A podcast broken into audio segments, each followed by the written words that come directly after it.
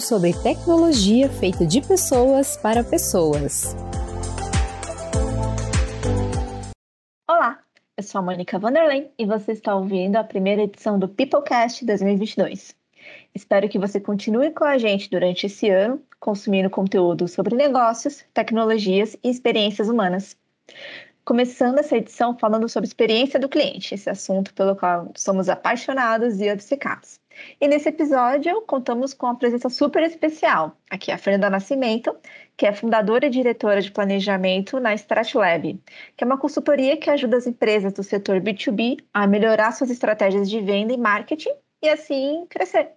Então, começando a edição de hoje falando bem-vinda, Fernanda, obrigada por ter aceitado o convite. Estou muito contente de estar aqui, Mônica, falando desse tema que é tão relevante para as marcas, né? Junto com você. É, enfim, acho duas, somos duas apaixonadas uhum. pelo tema e acho que vai dar bom esse nosso papo, hein? Ah, eu também acho. E o tema de hoje, gente, porque eu fiquei tão empolgada que voltamos com a edição de hoje, acho que eu não falei, é sobre as tendências de experiência do cliente para o mercado B2B, que é esse mercado em que as empresas vendem para as outras empresas e não tem uma relação direta com os consumidores. É um mercado que durante muitos anos ele foi muito mais pautado pelo relacionamento entre as empresas e os possíveis clientes, mas nos últimos anos ele vem se digitalizando, então vem dando uma importância cada vez maior para a experiência do cliente. Então a gente vai falar aqui um pouco sobre tendências. Começando com a experiência na hora de compras, que sempre o momento de compra sempre foi muito demorado, sempre foi majoritariamente para não dizer totalmente offline durante o B2B. Você se encontra, eh, você se encontra em lugares, os contratos são assinados pessoalmente. Durante muitos anos nunca houve presença digital quando a gente pensa em compras B2B e é uma coisa que veio mudando nos últimos anos. Então, eu queria saber de você, Fernanda, é, que, como você vê essa evolução das vendas e se você acha que quando a gente pensa é, utilizando uma tecnologia como chatbot, por exemplo, você acredita que as empresas podem adotar, ou se elas podem também adotar, além do chatbot, outras ferramentas de venda para viabilizar a compra online? Mônica, que pergunta boa, porque, na verdade, toda vez que você perguntar sobre experiências digitais nos mercados B2B, eu vou falar sim para você. Sim, nós podemos é, usar as ferramentas digitais, precisamos usar as ferramentas digitais. Sabe por quê, Mônica? Porque o consumidor está preparado para isso a gente não tem mais muito limite entre o que é B2B e o que é B2C. Nós, até mesmo pelo isolamento social e com a pandemia, nós elevamos a, a, barra das nossas expectativas como consumidores e entendemos agora é, qual é o, o, que eu quero como logística, como atendimento ao cliente, como vendas, como marketing, como produto, se eu quero preço, se eu quero qualidade, se eu quero entrega, né? Eu pago mais para que seja entregue mais rápido, eu pago mais para ter uma garantia estendida. E dessa forma, conhecendo isso como consumidora final, lá no B2C, eu trago toda essa expectativa para o mundo B2B. Então, o consumidor está sim preparado para chatbot, está preparado para e-commerce. Fernanda, mas eu tenho. Minha venda é complexa. Sim, mas seu consumidor está preparado para começar essa conversa com você por e-commerce, né? Agora, as empresas ainda estão patinando em diversos aspectos, né? É, principalmente, Mônica, porque eu vejo uma grande fricção entre os estágios dessa jornada de experiência do cliente B2B. O que, que eu quero dizer com isso? O cliente B2B, ele encontra com a marca da gente em diversos momentos. E em cada momento, em cada oportunidade de encontro com a nossa marca, ele traz uma expectativa. A gente oferece para ele né, uma vivência e o resultado, né, entre a expectativa que ele traz e a vivência que ele tem é o que, o que dá de resultado a experiência, dá como resultado a experiência, né? Se a, eu faço essa experiência dele cheia de pontos de nódulozinhos, de pequenos obstáculos, de lombadas, né? É, obviamente eu não ofereço para ele uma, uma experiência completa, satisfatória, em que ele saia é, não só é, entregando o que ele espera, mas também surpreendendo em alguns aspectos. E aí, principalmente quando você traz chatbot, eu acho que é importante que a gente entenda que eu posso, se o cliente ele, ele, ele, ele é satisfeito e ele, ele acha que é justo ele conversar com um bot. Ele não, não tem a expectativa de conversar 100% do tempo com o humano. Ele até sabe, né? quando é, uma, quando é um bot, quando não é. Alguns bots são tão bons que a gente não percebe, mas ele não tem problema de, de reconhecer que é um bot. Mas em algum momento, é, dependendo do nível da, da, da, discussão com o bot ou da, da do, do, timing da venda que eu estou fazendo, ele precisa se relacionar com um humano. Né? E essa fluidez de eu saber quando entra a tecnologia, quando entra o ser humano, quando o meu cliente quer estar sozinho, quando ele quer estar acompanhado.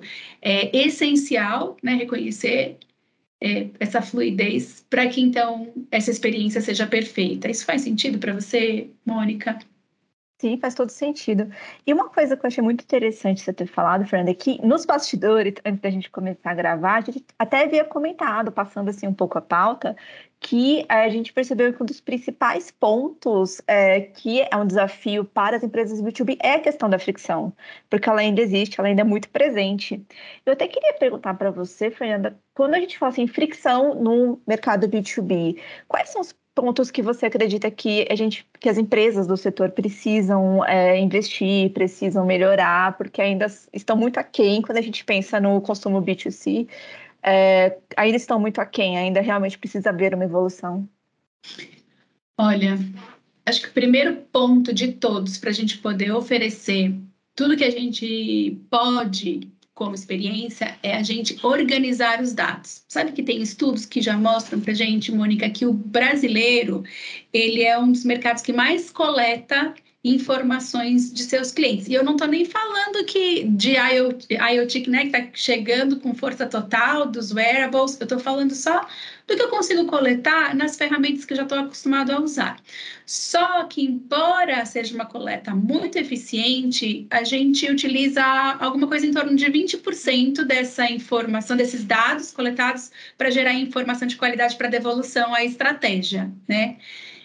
O que, que tem de, de, oportunidade, então, entre essa coleta e esse, e esse uso? Olha, primeiro, né, a gente sempre falou que os departamentos nas empresas eles funcionam em silos e enquanto a gente não fizer isso tudo é, trabalhar em conjunto nesses né, departamentos trabalhar em conjunto a gente não vai ter uma não vai conseguir oferecer melhores resultados ou, ou melhores produtos serviços enfim. A mesma coisa com os dados. A gente coleta os dados em pontos diferentes e eles até estão na mesma base de dados mas nem sempre eu combino essas informações para que elas possam me mostrar possibilidades de devolução para produtos, para serviços, enfim, para tudo que eu possa oferecer para o meu cliente. Então, o ponto um para mim é organização de dados, né? Sem dúvida, porque aí sim a gente tem informação estratégica.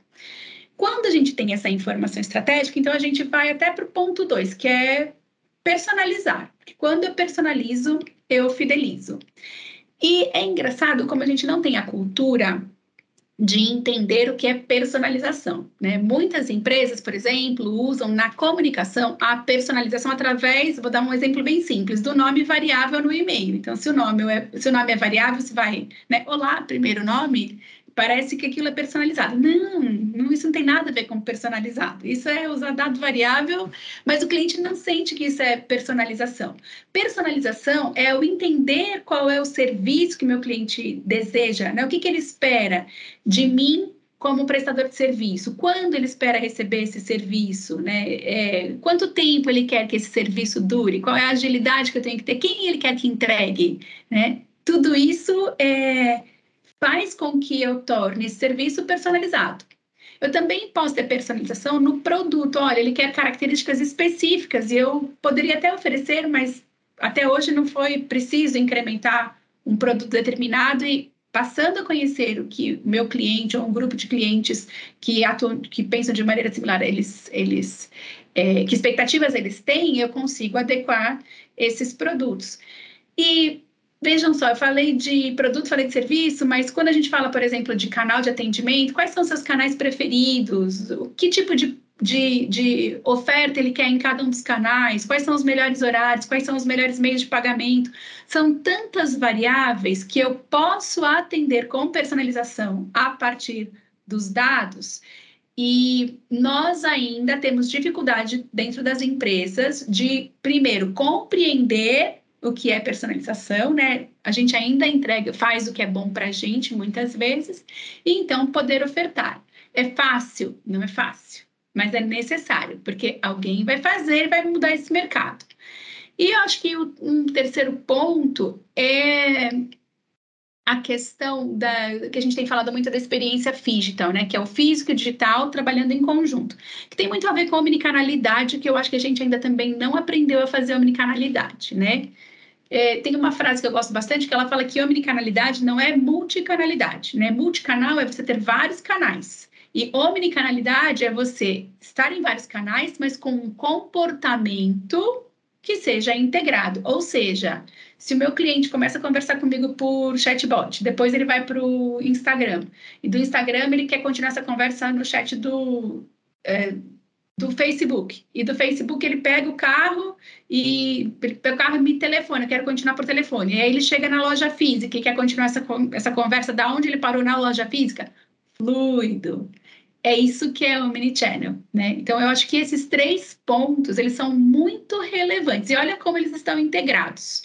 Quando a gente consegue fazer essa integração, aí sim a gente começa a diminuir a fricção, né? Mas para que a gente tenha consciência especificamente para o negócio da gente, de onde estão esses pontos de fricção, é, melhor que a gente pode fazer é desenhar essa jornada, né? através de blueprint, através de canvas de jornada, enfim. E aí, né, a gente precisa dos times, a gente precisa de pesquisa, a gente precisa da opinião do cliente para compreender quais são os pontos de toque dele com a nossa marca e então se aprofundar. Como é essa experiência em cada um dos pontos de toque? Como que eu pulo, como que o cliente pula do ponto de toque 1 para o ponto de toque 2? O que que ele, né, que caminho ele faz? O que que ele tem de expectativa? O que que eu estou entregando? Qual a emoção que eu deixo? Enfim, dessa forma, a gente vai compreendendo melhor, melhor como fazer, então, é, essa jornada diferente, é, única para ele e especialmente que nos leve à fidelização. Sim, e é muito interessante que toda essa, todos esses aspectos que você comentou, Fernanda, de personalização, gestão de dados, é, criação de um ambiente canal, leva muito a outra tendência também que a gente é, até ia falar depois, mas eu acho que é muito mais interessante a gente trazer para agora, que é a gente criar tecnologias centradas no humano, que é esse esforço que o B2B precisa realmente fazer para criar produtos que pensam nas pessoas. É, você tinha falado uma frase que eu achei muito interessante, que é a gente ainda faz, a gente no setor B2B, muitas vezes faz o que é bom para a gente. E agora a gente precisa pensar no que é bom para o usuário. É, é, um, é, um, é uma tendência que você acredita que vai crescer durante esse ano, que a gente vá prestar mais atenção? Ah, eu acredito cegamente. E eu acho que quem souber, né, centrar no humano, vai chegar ao futuro. E quem não souber, não vai. Óbvio que pode chegar no futuro, mas não com tanta qualidade, não com tanto sucesso, não com resultados tão bons e principalmente não com tanta lucratividade. Porque quando a gente fala de melhores experiências, a gente fala de valor agregado também, de eu poder custar mais caro, do cliente reconhecer um valor maior no que eu vendo do que um commodity, né?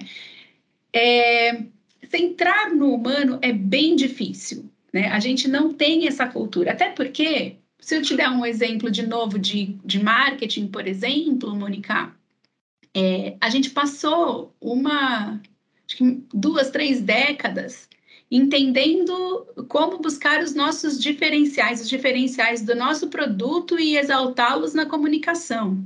Né? Tá tudo bem. Eu trabalho, estou no mercado há 30 anos e faz pouco mais de 10 anos que a minha cabeça compreendeu que eu precisava focar no cliente, né? Então, até lá, até então, eu, eu se, eu, se, você pedisse para mim uma comunicação, por exemplo, para um e-mail, eu ia, eu te cuspo rapidamente aqui um texto falando do quanto o meu produto, o meu serviço, a minha solução é sensacional. né?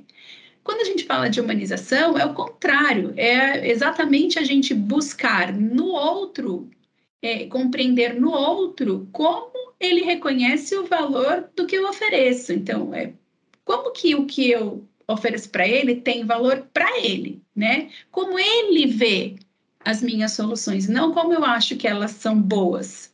É, isso também tem a ver com linguagem, com tom, com palavras, né? Porque às vezes eu faço a explicação de um benefício do, da minha solução com palavras bonitas e difíceis, porque eu acho que isso me diferencia, mas o meu consumidor não compreende.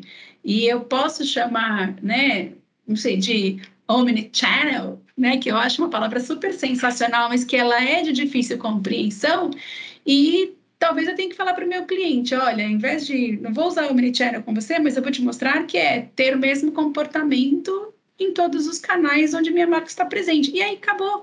Simples, o cliente compreende.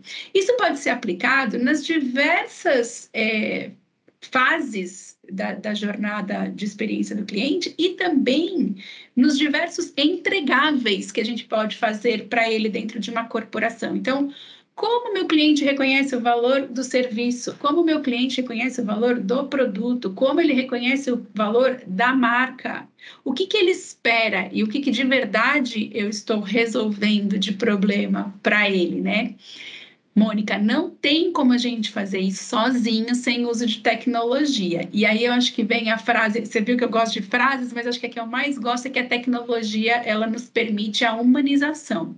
Se eu não conheço o que o meu cliente quer, eu não consigo humanizar a minha marca, a minha solução, a minha comunicação, o meu atendimento, as minhas vendas, né? Então, quanto mais se parece com o que ele espera, mais é humanizado. E eu acho que essa é uma compreensão que as empresas precisam ter. Eu serei humanizado quando for relevante e reconhecido pelo meu cliente. É um caminho que eu também acredito que seja sem volta e é um caminho que as empresas precisam percorrer se a ideia é realmente, como você falou, ter mais lucratividade e continuar sendo competitiva dentro do mercado, né? Especialmente quando a gente fala no Brasil, que é um país muito digitalizado e o que não vai faltar são opções. Não faltarão opções. E, de novo, aí a gente volta para aquela questão do B2C e do B2B, né? É, eu tenho clientes que eu percebo claramente é, como a, a, expectativa de prazo de entrega para eles é muito diferente hoje. Eles querem prazos menores, né? A gente acelerou. A gente entende também que quando a gente fala de experiência, um grande ativo que eu posso oferecer para o meu cliente é tempo, né? E ele está aprendendo isso no varejo. Mesmo que eu entregue uma máquina de 2 milhões de reais e que venha, que as suas partes venham da Alemanha, eu que lute. A expectativa dele não vai mudar, né? Então também, é, Fernanda, mas isso é muito difícil de resolver. Pois é, mas são desafios que para os quais existem profissionais e empresas parando, pensando e, obviamente, partir do momento que resolvendo também, elas ganham vantagem competitiva e vão ganhar a preferência do cliente. Então, eu sempre brinco, né, Mônica, quando a gente fala, é, é, é complexo a gente falar de, de, desafios tão grandes, né, quando, quando a gente fala de experiência do cliente, ele ainda é muitas vezes um tema indigesto para as empresas, porque ele é de difícil aplicação e porque ele precisa de cultura. Não adianta o líder querer fazer isso sozinho se o seu se o seu time não quiser fazer junto com ele, se o terceiro não quiser fazer junto com ele, né? Se os parceiros não quiserem fazer junto com ele, porque a entrega da experiência para o nosso cliente, ela está em diversos pontos, alguns que eu controlo e outros que eu controlo mais, uns que eu controlo menos. Mas embora seja indigesto, eu sempre falo, né, para as pessoas, eu não vim aqui para ditar a regra, eu vim aqui só a gente, o trabalho da gente como estudioso de mercado é entender o que está acontecendo é, para que a gente possa se preparar é, o mais rápido possível, o que tiver, né, dentro das possibilidades que a gente tem, para se adequar a esse novo momento, a essa nova perspectiva. Porque eu acho que é um. Eu acho não, eu tenho certeza que esse é um caminho sem volta. Porque o cliente sabe que o poder de decisão está nas mãos dele. Sim, e como você fala sobre a questão de como o varejo influencia o mercado B2B e como as pessoas querem rapidez, mesmo que não seja às vezes possível trazer, como você falou, uma máquina da Alemanha, existem formas de você pode otimizar o processo.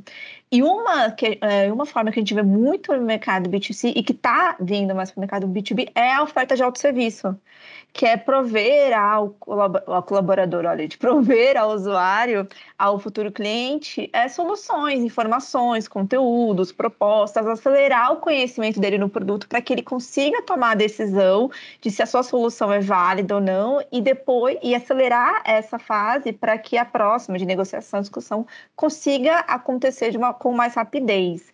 É, quando a gente fala um pouco assim de autosserviço para o mercado B2B, é, você acredita que essa oferta vai crescer, que é, um, é uma direção que as empresas vão é, seguir ou ainda precisa de um caminho para conseguir incorporar esse tipo de, de uso para melhorar a experiência do cliente? Você sabe que uh, existem pesquisas que mostram que antes da pandemia, um comprador B2B, né? E tome-se por comprador qualquer pessoa que está decidindo por comprar alguma coisa para sua empresa. Ele trilhava sozinho 56% da jornada de decisão.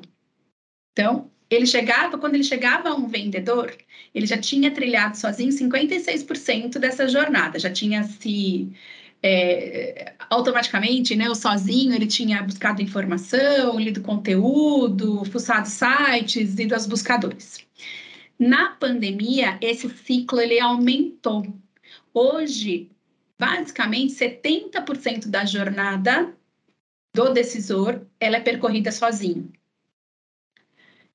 Isso significa que se o cliente não estiver falando comigo enquanto ele delibera sobre as soluções, ele vai estar falando com alguém. Então, quando a gente fala de autosserviço, eu acho que a gente tem que ampliar um pouco também a nossa compreensão né, de, do que é que esse cliente quer, é, do que, que esse cliente quer se servir, né, Mônica? É, porque informação, obviamente, no B2B, ela é crucial. Até porque muitas vezes as pessoas que estão no papel de decisão, elas não compreendem totalmente, tecnicamente, quais são os diferenciais de um produto para o outro, de um serviço para o outro, de um fornecedor para o outro. É, mas as pessoas sabem exatamente o que elas querem solucionar. Então, eu acho que sim, a gente, como B2B, precisa pensar urgentemente em autosserviço. É, é, da mesma forma que a gente pergu se pergunta, olha, e-commerce funciona para o B2B? Sim, e-commerce funciona para o B2B e talvez não para ele deixar o cartão de crédito e clicar, como eu disse no começo do nosso papo, mas para que ele possa encontrar respostas que ele busca, para que ele tenha o atendimento que ele deseja, para que ele possa acessar alguém até pessoalmente por call, por telefone, se for necessário, para que ele possa esclarecer as dúvidas que ele tem, fazer as perguntas que ele, que ele quer que sejam respondidas, até que chegue o momento, então, da gente sentar na frente do cliente, porque se é uma venda complexa, esse momento ainda vai existir e que a gente possa, então, é, entregar para ele, passar para um, entregar para ele a confiança que ele precisa, passar para o momento do cheque, do cartão, enfim, da, da fatura do nosso produto, serviço ou solução né? Então, acho que a gente precisa um pouco amplificar essa visão que a gente tem, né? De o que, que eu preciso dar para o meu cliente para que ele possa se servir à vontade e, e testar as possibilidades também, porque não é que a gente tenha respostas para todos os segmentos, né? Existem segmentos que são mais complexos, segmentos que são mais simples. Claro que tem gente que está vendendo só por e-commerce no B2B, mas são soluções diferenciadas que não tem, de, talvez, de menor valor agregado, né? Claro que tem gente que vai precisar fazer um detalhamento técnico enorme, todo um descritivo, isso é uma venda absolutamente consultiva e eu não vou conseguir comprar no clique. Mas compreender qual é a expectativa do cliente em cada ponto na jornada, para que a gente possa testar os modelos de autosserviço, é essencial. Você sabe, Mônica, que eu tenho, eu trabalhei durante muito tempo numa corporação americana em que a gente, para fazer as aprovações de produto, por exemplo, a gente precisava, a gente tinha vários checkpoints durante o período de desenvolvimento, onde a gente precisava parar e fazer uma pequena pesquisa com o consumidor, e a gente só passava nesses eram uns gates né, de, de, de desenvolvimento, a gente só passava de um gate para o outro se a gente tivesse a aprovação do cliente, né, dentro de uma amostra que era exigida no processo da corporação. E dessa forma, para a gente chegar à finalização de, uma, de um desenvolvimento de produto, a gente fazia duas, três, quatro, às vezes seis pesquisas com o cliente, mas as chances de erro elas eram minimizadas drasticamente e a gente tinha é, respostas muito melhores nos lançamentos. Eu acho que eu, eu gosto desse formato, né? A gente sabe que o VOC, a Voice of Customer, né? Ele está cada vez é, é um termo que ele aparece cada vez mais nesse mundo corporativo, né? E B2B, né? É, em diferentes momentos, eu acho que o autosserviço pode também aproveitar desse VOC, dessas pequenas pesquisas, desse teste AB, para que a gente monte cada vez mais personalizado esse autosserviço. Né? Olha como personalização aparece diversas vezes né, na nossa conversa, né? Personalização, humanização, isso é possível com tecnologia e dados. Com certeza. Eu acho que já adiantando um pouco o final da nossa conversa, as duas principais é, lições que a gente pode ter é invista em tecnologia e ouça o seu cliente. Total, o seu cliente, eu acho que, puxa, é essencial, essencial. Dá um medo, viu? Eu vou confessar para você que, embora eu acredite muito na voz do cliente, toda vez que eu tenho, eu fico postergando às vezes é, de, de fazer o, o NPC assim, sabe? Porque eu falo assim, vamos deixar para semana que vem, porque eu tenho medo do que chega. Nunca foi, nunca foi desagradável o que chegou, mas eu tenho um pouco de medo. A crítica ela dói, né? A gente tem medo de escutar a verdade. Mas assim, acho que o ponto positivo é que toda vez que a gente escuta uma crítica, a gente tem a oportunidade de melhorar. E toda vez que a gente melhora para um, a gente tem a oportunidade de melhorar para 10, 20, 30. E dessa forma a gente vai se diferenciando daqueles que não fizeram o movimento, né? Então, não, não tenha dúvida, sem a gente escutar o cliente, e o cliente muda de opinião, né, Mônica? Cada vez mais. A gente vê que quantas vezes é, uma atividade, um posicionamento político, uma fala, um movimento de mercado, e a gente tem que revisitar toda a nossa estratégia. Então, é, não stop o tempo todo, né? E aí a pergunta que fica para a gente é: como é que estão os meus processos? Tanto de escuta, quanto de devolutiva para estratégia, implementação do que eu pensei, né? Porque não adianta a gente ter uma estratégia sensacional sem uma execução eficiente, para que então a gente possa coletar os resultados lá na frente. Sim, com certeza. E a gente se encaminhando um pouco para o final desse papo, tá super legal, mas infelizmente a gente precisa terminar. É, outra questão também que eu acho importante, que é vista como uma tendência no mercado B2B, é que a gente vem falando muito sobre a empresa, a empresa como se fosse essa entidade macro que são as corporações.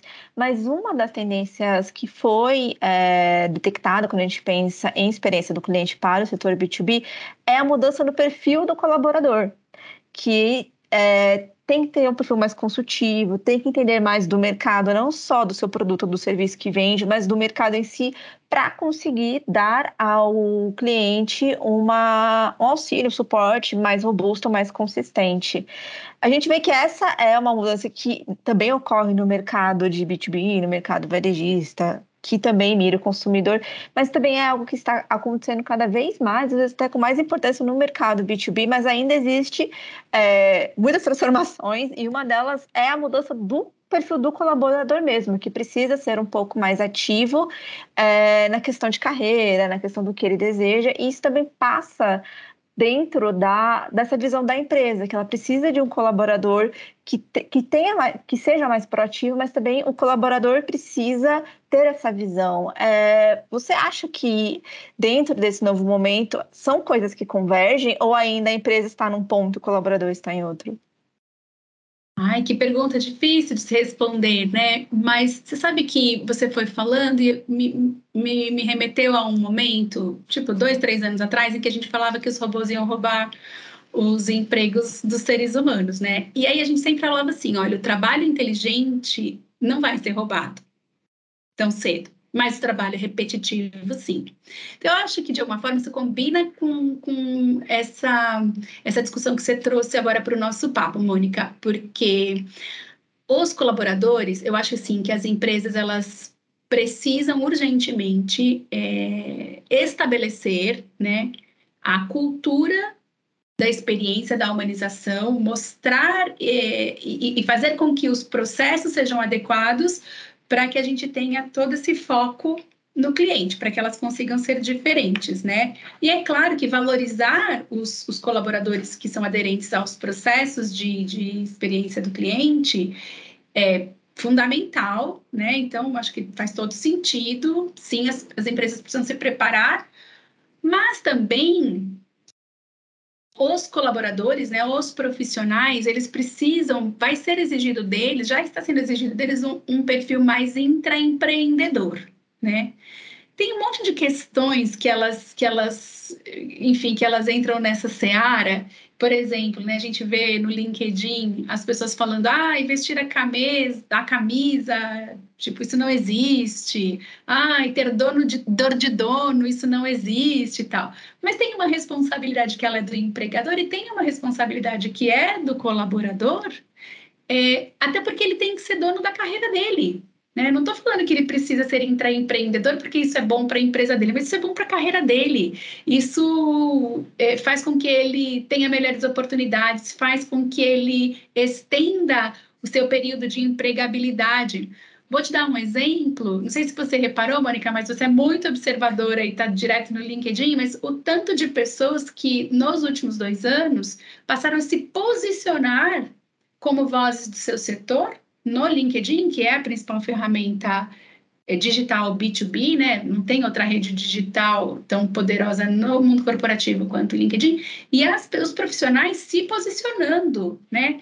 Mostrando o que sabe, mostrando seus resultados, porque a gente entende que precisa é, tomar o controle, né? De quem a gente é como profissional, da nossa reputação que é, que é uma coisa que, por exemplo, para pessoas da minha geração, que é a geração X, fazer marketing pessoal era quase doloroso, assim. Nossa, tenho, tenho vergonha de fazer marketing pessoal. Isso não é um, não, não é bacana, não é bonito. Melhor eu ficar aqui na minha ser low profile é que é legal.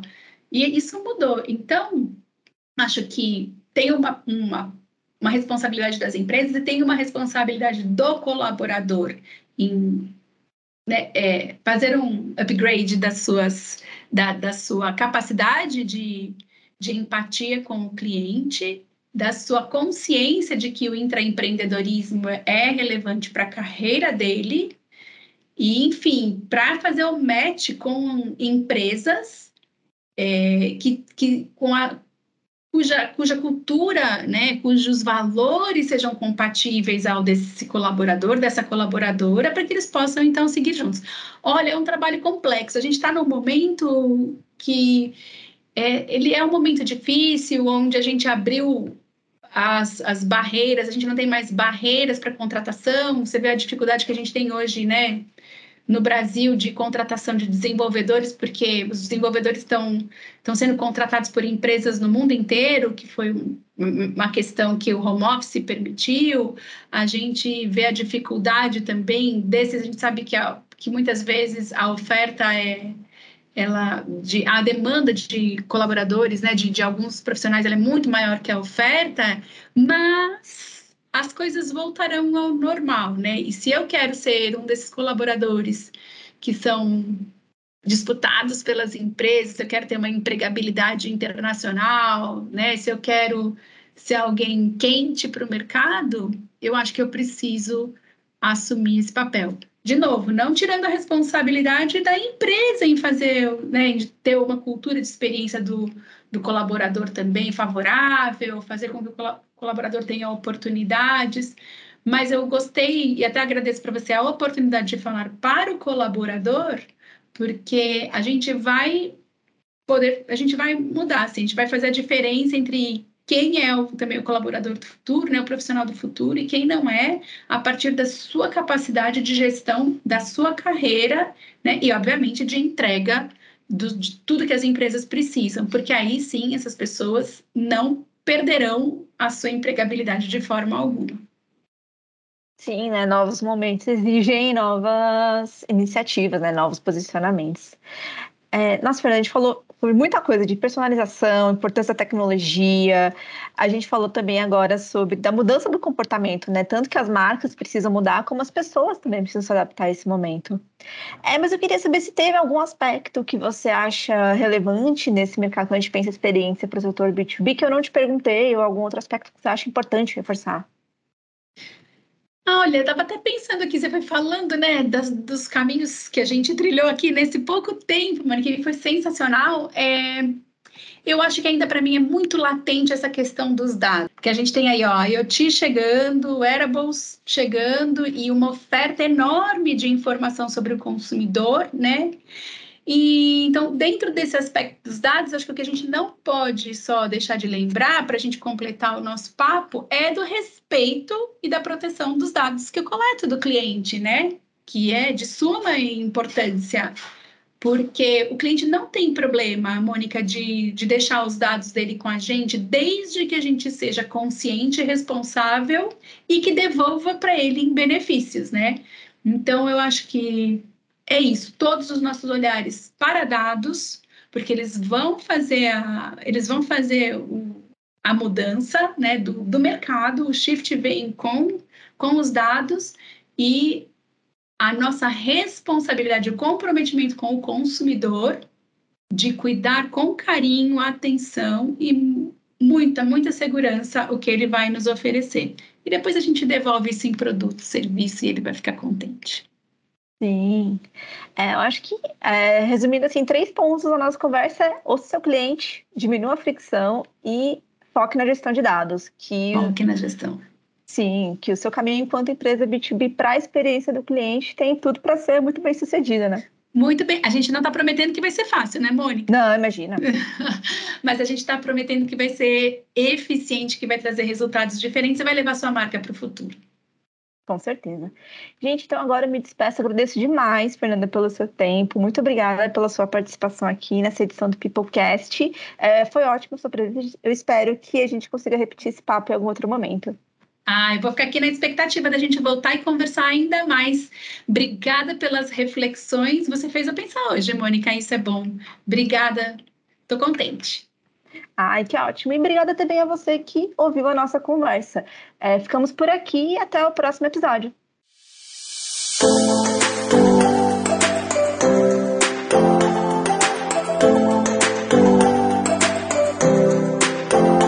Tudo sobre tecnologia feita de pessoas para pessoas.